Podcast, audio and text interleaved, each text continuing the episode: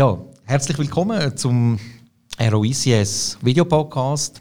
Heute zu Gast Juraj Kiss. Wenn du schnell vorstellen Daniel, danke, danke für die Einladung. Mein Name ist Juraj Kiss, ich bin der Sales Director äh, für die F5 in der Schweiz und äh, für das Financial Vertical äh, in Dach.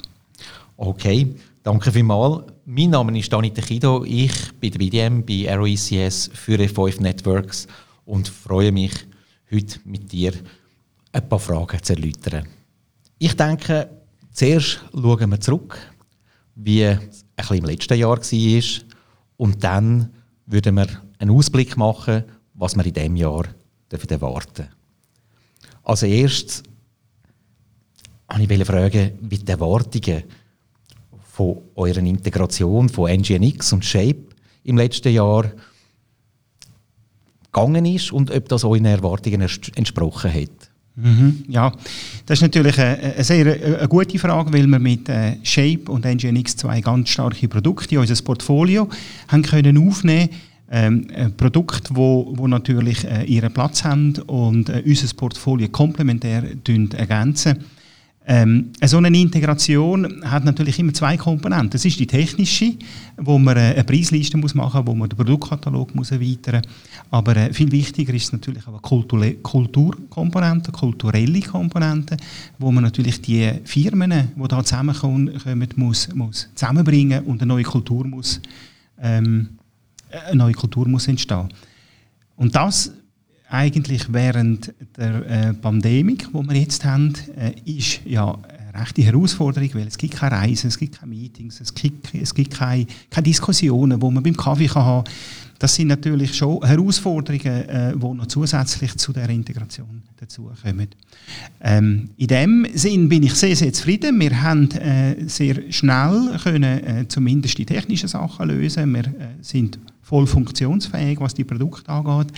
Und äh, Kultur ist am Schaffen, braucht natürlich länger, aber äh, es läuft und die Leute, unsere Leute sind eigentlich recht happy, haben die Produkte und äh, können sie am Markt positionieren. Ja, ich denke, die kulturelle Komponente ist sicher nicht zu unterschätzen. In dem schwierigen Jahr Pandemie, mit der pandemischen Situation, ihr habt ja euren Kunden recht können helfen mhm. und könnt immer noch helfen. Haben ihr dort spezielle Sachen erlebt, wo ihr sagt, ja, das ist ein riesiger Schwerpunkt gewesen, wo wir weiterhin oder haben können in der Vergangenheit und weiterhin diesen Unternehmungen helfen? Ja, das, sind, das ist so, absolut. Also, äh, der erste Run war natürlich, gewesen, wo die, äh, die Zeit angefangen hat, wo die Leute äh, eigentlich nicht mehr an, den Arbeitsplatz gereist sind und angefangen haben, von die zu arbeiten.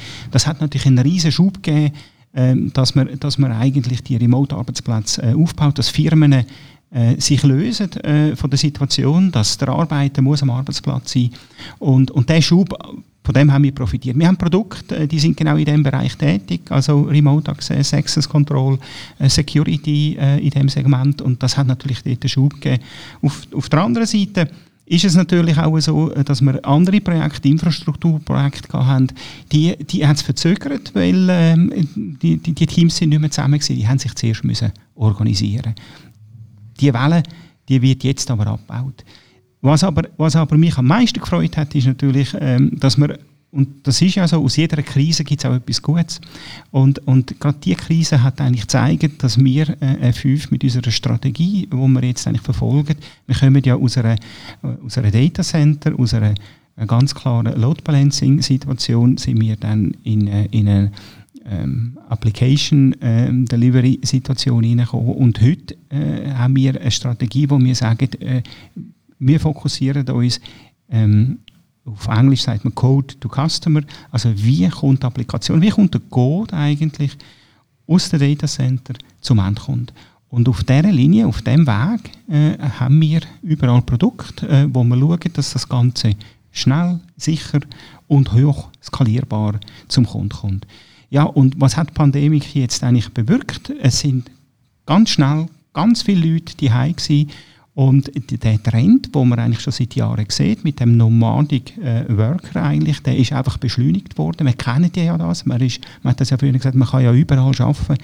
Äh, es ist quasi, die Arbeit ist, ist getrennt worden vom Arbeitsort. Und, und das, ist, das ist jetzt natürlich, da hat es eine Beschleunigung gegeben, äh, wo man eigentlich uns gar nicht kann können vorstellen Da passen wir natürlich genau rein mit Code to Customer. Wir geben eigentlich der, der Firmen, der Enterprises die Möglichkeit, die, diesen Trend eigentlich so weiterzuentwickeln, dass sie, dass sie eigentlich immer noch geschützt sind, schnell können reagieren und flexibel bleiben. Da haben die eigentlich genau das Richtige gemacht, im richtigen Moment. Also vom klassischen richtig Code, richtige Applikationen zu, zum richtigen Zeitpunkt. Das kann man so sagen. Da haben sich Zufälle gerade getroffen. Aus seiner Sicht, mit dem Wechsel natürlich auch für die Unternehmungen, wie spüren ihr das, dass die Unternehmungen mit auch diesen neuen Lösungen vorwärts kommen? Oder ihr sie könnt unterstützen in dem? Ja. Ja, das, ist, das, das hat natürlich, äh, äh, da, da, gehen wir fast richtig Megatrends. Also ich meine, es ist auch eigentlich allen äh, klar und, und äh, man sieht sie eigentlich, wie, wie die Enterprises, äh, die, die Cloudifizierung, in dieser, in dieser Cloudifizierung drin sind, mittendrin eigentlich. Das heisst, ähm, äh, man geht weg von, von eigenen äh, Datacenter-Infrastrukturen zum Beispiel oder IT-Infrastrukturen und, und überführt die äh, in eine Cloud-Infrastruktur. Ähm, ich glaube, da, da, da, da gibt es eigentlich gute Beispiele, erfolgreiche Beispiele, wie das geht. Man, es, es, ist ein Stück Arbeit. Man muss, man muss von einer monolithischen äh, äh Software äh, Architektur muss man auf eine, auf eine Container-basierte, auf eine Microservice-basierte Software-Architektur wechseln. Und ich glaube, da, da ist man mit drin. Was viele äh, Leute aber äh, unterschätzen, ist, ähm, dass das natürlich nicht ein, ein 0-1-Spiel äh, ist, sondern man hat ja relativ lange noch die bestehende Infrastruktur und Umgebung, plus parallel baut man etwas Neues auf. Ähm, für den Endkunden darf das aber nicht ersichtlich sein. Also, also der, der muss, der muss äh, die, die User Experience, die muss natürlich gleich bleiben und das heißt äh, und, und, und Sicherheit muss gewährleistet sein. Und, und gerade in dem Segment rein, da können wir Brücken schlagen. Da können wir mit unseren Produkten, wie zum Beispiel NGNX, wo ganz klar äh, äh Cloud äh, Strukturen, Cloud Software, containerbasierte ähm, Security-Infrastrukturen unterstützen äh, oder mit API-Management, Ingress-Controlling, da sind, da sind wir führend eigentlich. Da, da, da können wir die Brücke schlagen zwischen Bestehendem und dem Neuen. Die Brücke braucht es eigentlich und, und wir können den Kunden begleiten in dem Weg, wie er von der heutigen Infrastruktur in die Cloudifizierung hineinkommt. Ähm, das ähm, ist natürlich mal super, aber es gibt noch ein Pünktchen oben drauf. Äh, wir machen das nicht nur auf ganz bestimmte äh, die Brücke tun wir nicht auf ganz bestimmte Inseln setzen, sondern wir können das eigentlich auf praktisch jede. Also wir sind multicloud-fähig. Wenn man unsere Konzepte, wenn man unsere Produkte nimmt, dann laufen die eigentlich auf allen heute verfügbaren Cloud. Es gibt es einige Kunden, die arbeiten nicht nur mit einem Cloud-Anbieter zum Beispiel, die nehmen mehrere, weil es auch international verstreut sind. Man denkt da zum Beispiel an Asien, da gibt es andere Clouds, wo natürlich äh, äh viel ein grösseres Marktpotenzial hat. Und unsere Produkte bieten natürlich äh, die gleiche User Experience, das gleiche Konzept auf der Enterprise-Seite, äh, wo man dann auf allen Clouds kann einsetzen kann. Also was man da verhindert, ist ein Vendorlog 2.0, wo eigentlich, glaube ich, niemand will haben. Aber ich denke, es ist wie mit dem kulturellen Wandel halt auch ein Wandel von der Unternehmungen, dass sie jetzt in die neue Welt, in die Microservice-Containerisierung halt eintreten und dort für jede Unternehmung halt auch den kulturellen Wandel durchmachen und immer am besten ohne Gefühl für den Endkunden, sprich seamless, dass der gar nicht merkt, dass er von dem monolithischen in die Microservices hineinkommt.